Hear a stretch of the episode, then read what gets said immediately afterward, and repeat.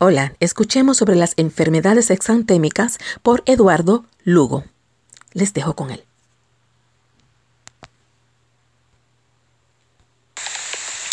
Un poco de historia, las enfermedades exantemáticas fueron descubiertas por Juan Exantemus. Se dice que existen desde la prehistoria, incluso se dice que los dinosaurios eran propensos a tener escarlatina y también se dice que la rubiola fue creada por un accidente nuclear de la empresa Monsanto. ¿Ok? Ah, no se crean, chavos, ya, nada de paja, nada de paja, porque me caga bastante cuando ponen algo de historia antes de las presentaciones. Por favor, papá, no queremos saber algo de historia, queremos pasar un examen, rey.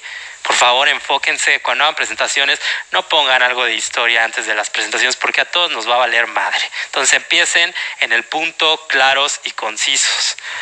Así que perdón por la broma, perdón por la broma, chavos. Ya, vamos a iniciar. Exantema súbito, roceola infantil o sexta enfermedad yo creo que las cosas que más preguntan y lo más característico es que es un niño que tenía fiebre, ya no tenía fiebre, ¿ok?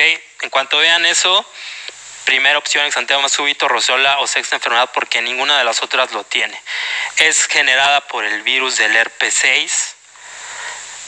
Un menor de dos años con tres días de fiebre alta. Aquí tenemos, ok, tiene una trompa como de elefante para que recordemos el número 6 herpes virus tipo 6, tenía fiebre y después pasa esta fase en donde se da la fiebre abruptamente y sale un exantema maculopapuloso sin afectar cara y parte distal de extremidades.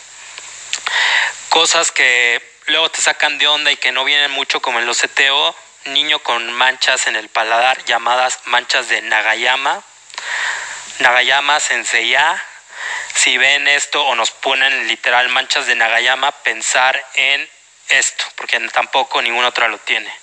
Complicación más común, crisis febriles. En general esta enfermedad es muy, es muy noble, güey. Es muy noble, entonces tratamiento sintomático. Acuérdense que las manchas de Nagayama están en paladar blando y úvula. Y es lo único que tenemos que saber, chavos.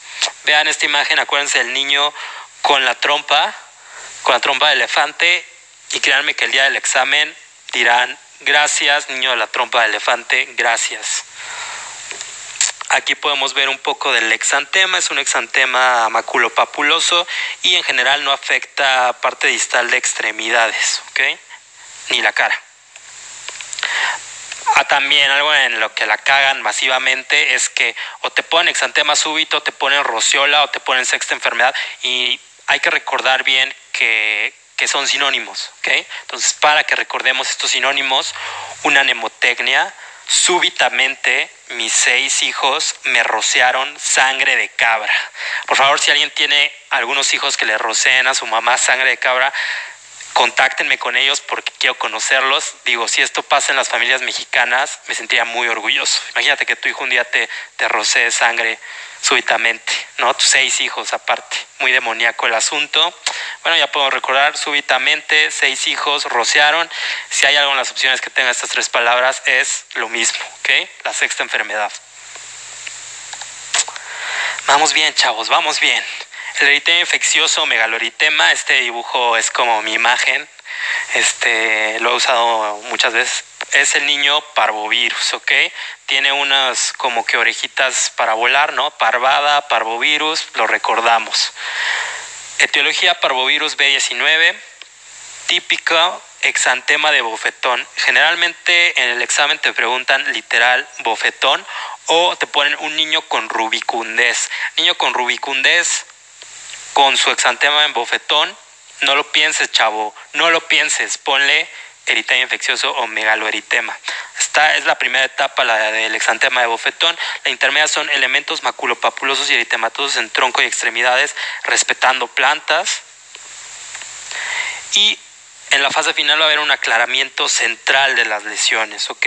También es típica la conjuntivitis, ¿no? Ketumialgia, eh, un exantema periocular y en puente nasal, que va de la mano con pues con lo que es el exantema de bofetón.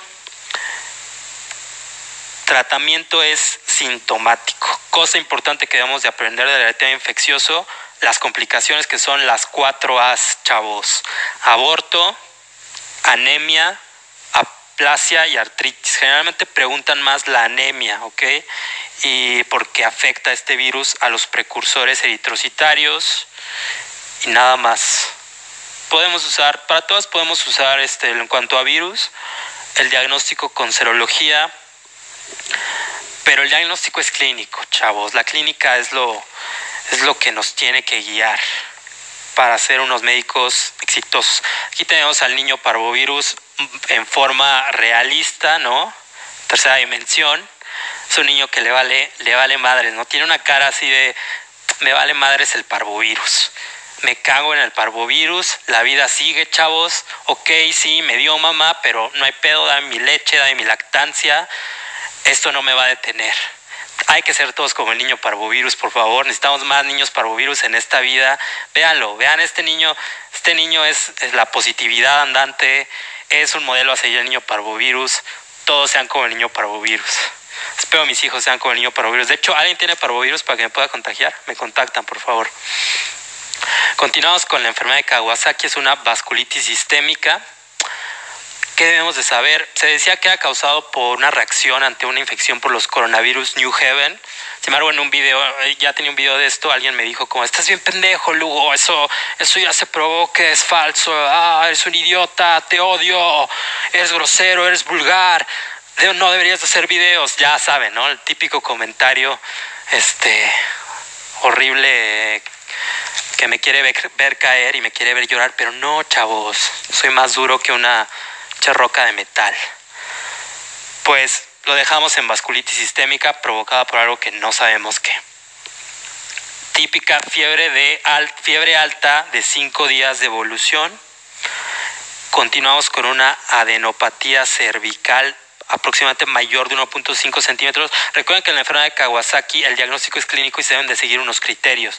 Son estos, los, los criterios son estos los que les estoy diciendo. Si tiene cuatro o más, enfermedad de Kawasaki clínica, ¿ok? Diagnosticada.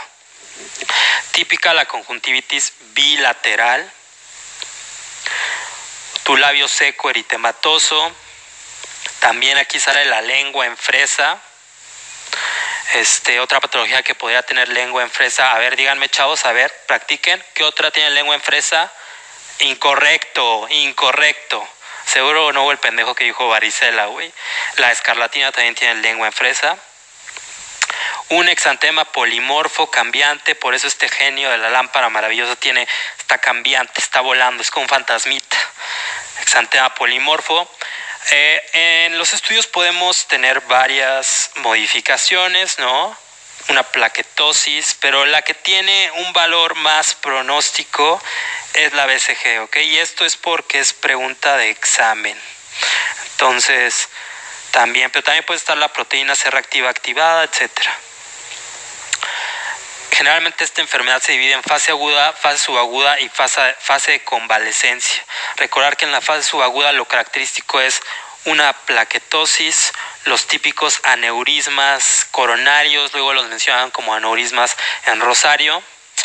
Eh, a mí no me gusta porque no, no me gusta hacer referencias religiosas. si ustedes leen la Biblia y este, ese tipo de libros, fantasiosos, no, no es cierto, no es cierto, ese tipo de libros, eh, eh, aneurismas en Rosario, también así lo ponen en el examen. Y la descamación unguial, que es típica también, ¿ok? acuérdense que desde la fase subaguda ya hay descamación. Hay que recordar que lo que genera los aneurismas es la hipoalbuminemia. Va a estar baja la albúmina y esa va a ser la razón por la que salen los aneurismas. Pregunta de examen también. Y finalmente el tratamiento va a ser con inmunoglobulina que mejora los síntomas más rápido y previene la formación de aneurismas antes de los 10 días de la enfermedad. Se tiene que dar antes de los 10 días de la enfermedad. Los salicilatos al inicio se dan en dosis eh, eh, afebriles, o sea, para disminuir la fiebre, para disminuir el dolor. Y ya después se dan dosis más altas para disminuir la plaquetosis, ¿no? Para que no tengamos alguna complicación Podemos dar corticoides de rescate en caso de que no funcionen las gamma globulinas. Y bueno, ya también pueden haber otros daños, daño hepático, pueden haber este eh, el electrocardiograma, lo podemos encontrar con prolongaciones del PR y QT y aplanamiento del onda T, etc. Lo importante aquí es diagnosticarlo, saber que la BCG es la de más valor pronóstico y dar gamma globulina B y salicilatos. Típica lengua en fresa y bueno, la descamación unguial en los dedos también es súper típica y la descamación unguial es característica de la fase subaguda. Ya están hechos, chavos, ya están hechos. Continuamos con la es el sarampión, perdón. Ella es la mujer Sara, es una mujer muy fea y muy horrible, pero les voy a explicar de qué se tratan sus características para que recuerden el sarampión, la mujer Sara.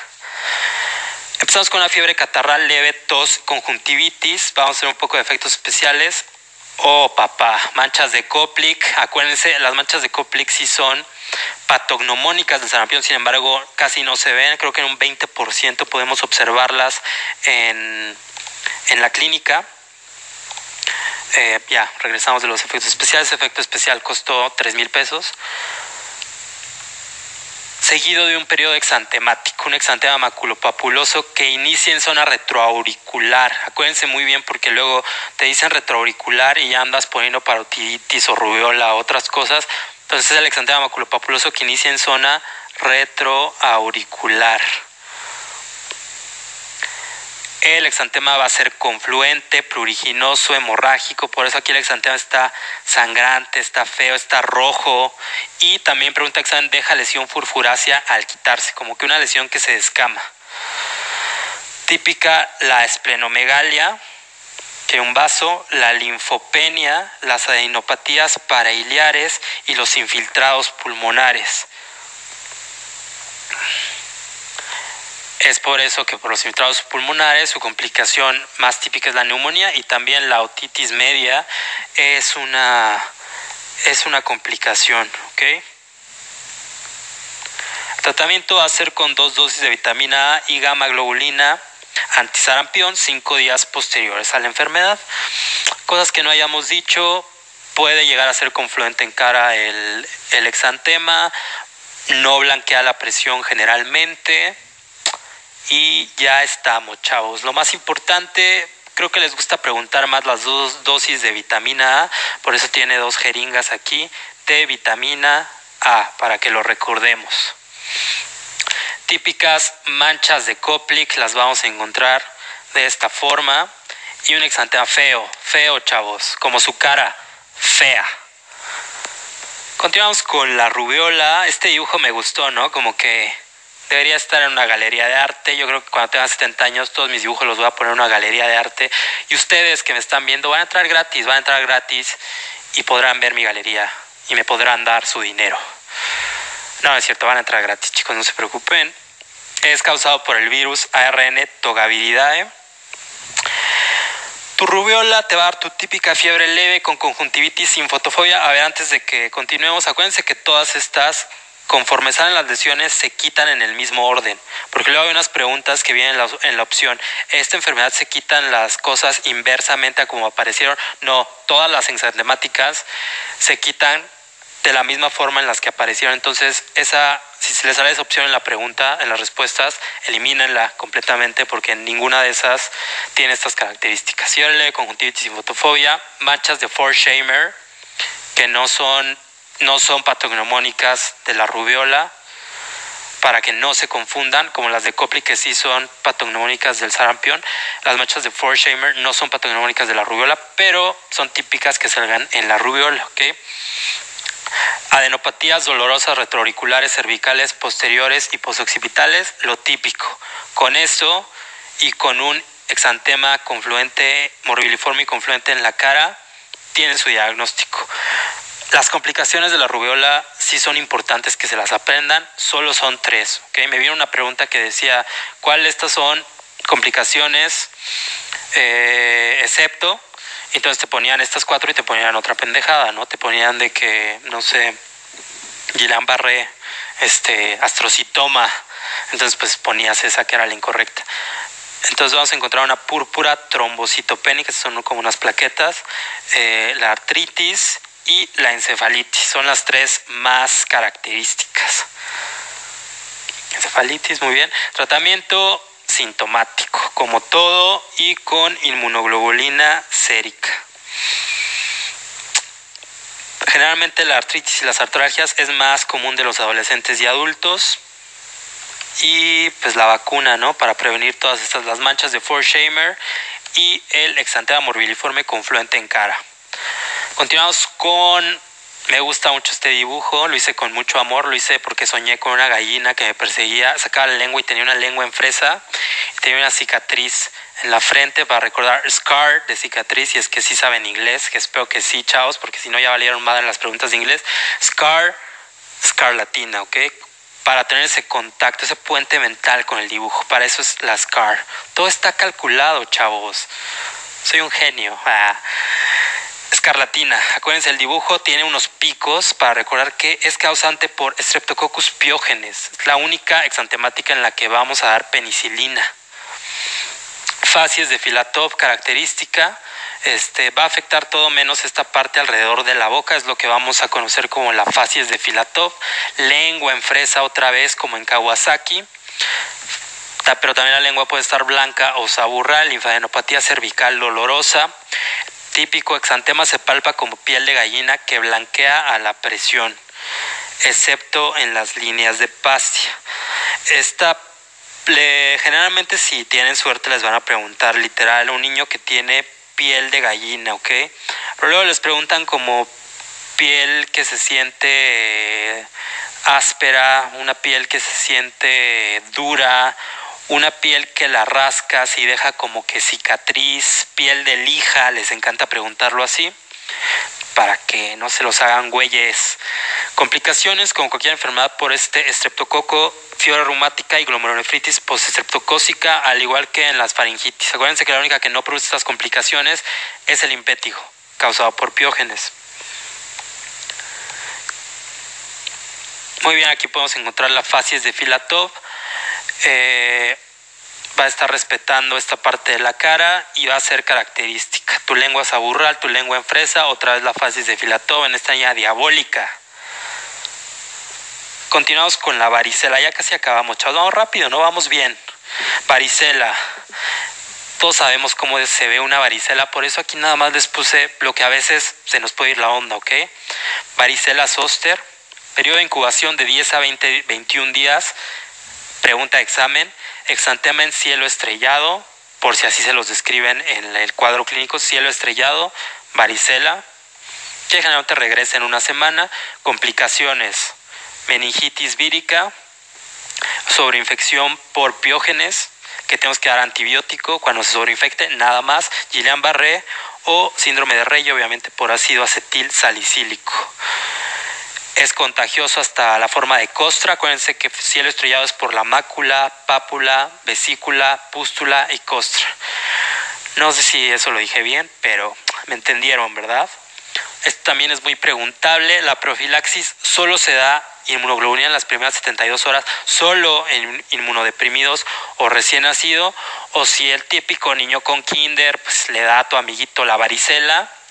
Si eres mamá, doña Vergas, que le dé júntalo con Ramiro, que le dé también, ya que le dé, hay que quitarnos de ese pendiente, ¿no? Naquísima, pero puede ser una opción. Si ya tiene una dosis de varicela y todavía no le toca la segunda, hay que adelantar la segunda dosis en preescolares. Varicela, pues prácticamente tienes que ser ciego para no saber diagnosticarla, pero bueno, ya si queremos, si estamos muy, este, no quiero sonar ofensivo, este, retrasados, fue ofensivo eso. Este, hacemos la prueba de Zank, como en todos los herpes. La PCR también podemos hacerla. Eh, la vacuna se da de 12 en los 12 a 18 meses con un refuerzo a los 6 años. Y ya, chavos, ya. A ciclovir y beso lo vamos a dar en recién nacidos e inmunocomprometidos con ya la enfermedad de varicela. Miren qué, qué padre, ¿no? Todos, todos los que nacimos por el 90, 92, yo nací en el 92, pues, pues teníamos a la mamá naca, ¿no? Entonces pues a todos nos dio varicela y pues así nos veíamos. Fueron malos recuerdos, yo la pasé muy mal. Vamos a terminar este bonito video con la parotiditis. Yo creo que es la menos importante de todas porque pues niño inflamado de las parótidas, pues diagnóstico de microbús, ¿no? Diagnóstico de combi. Pues parotiditis principalmente, entonces otra vez vamos a enfocarnos en las cosas difíciles. Tumefacción, la 40% es subclínico, recuerden eso. Eritema del conducto de Stenon eh, es también típico, ¿ok? Ninguna lo tiene, entonces podría llamarle patognomónico. Meningitis aséptica, sordera neurosensorial, estas son complicaciones. Artritis y la típica de pregunta de examen, orquitis, ¿ok? Recordar, signo de PREM positivo es cuando lo levantas y este no le da dolor. Cuando lo levantas y sí le da dolor, eh, es orquitis, ¿ok? Entonces, este tipo de exploración, aunado al hecho de que el niño esté inflamado, parotiditis, no lo piensen, ¿ok? Los conductos de esteno, también el de Wharton se inflama, pero el típico es el de Stenon. Meningitis aséptica con pleocitosis, recordarlo. Para diagnosticarlo, pues se puede elevar la milasa, eh, se puede elevar la IgM, entonces con eso podemos diagnosticarlo, pero les digo es clínico. Tratamiento, dieta blanda, compresas, AINES y evitar alimentos ácidos, ¿ok? Así te ponen las opciones en los exámenes para que pongan esa y ya, no hay duda. Ah, cabrón, ¿qué es eso? Es un niño horrible, es un niño horrible con parotiditis, ¿no? O sea, aparte de que el niño ya está feo, más caca en la caca, le da parotiditis, se vuelve más horrible. Entonces, este, este pudiste haber sido tú. Eh, este puede haber sido tu hijo. Sí, está muy fuerte este niño. Se parece a, los de la película que, que te leen la mente, los niños malditos o el pueblo de los malditos. Pero peor, porque este tiene parotiditis. Entonces, es que horrible. Aquí podemos ver un conducto de ya está abscesado. Esto ya es, ya es abuso infantil. Ya si ven esto en un niño, llamen al llamen a los que protectores de niños, ¿cómo se dice? Registro civil. se me fue, se me fue protección civil. No, ¿cómo se dice a los a los a los que protegen a los niños? Los delegados, el Ministerio Público. Se me fue la onda, chavos, pero lo importante es que se, nos puede ir la onda de todo lo demás, menos temas del ENARM y menos ahorita de enfermedades exantemáticas. Pueden olvidar hasta su nombre, chavos, el nombre de su mamá, pueden olvidar la persona con la que perdieron la virginidad, pueden olvidar todo eso, ese conocimiento no sirve ahorita, solo aprendan cosas del ENARM y aprendan enfermedades exantemáticas, que es un tema muy importante y con esto tienen, con esto contestan. Así que de nada, chavos, de nada. Hemos llegado al final de la presentación, espero les, les haya gustado, espero hayan visto esta presentación acompañado pues, pues de su cerveza, ¿no? Su indio, su estela, su Tecate Light si está en Monterrey. Un saludo a Monterrey. y, y nada más, chavos. Nos vemos en otra emisión. Gracias por seguir, gracias por suscribirse. Mi nombre es Lugo. Les mando un beso en donde ustedes quieran. Y hasta la vista, babies.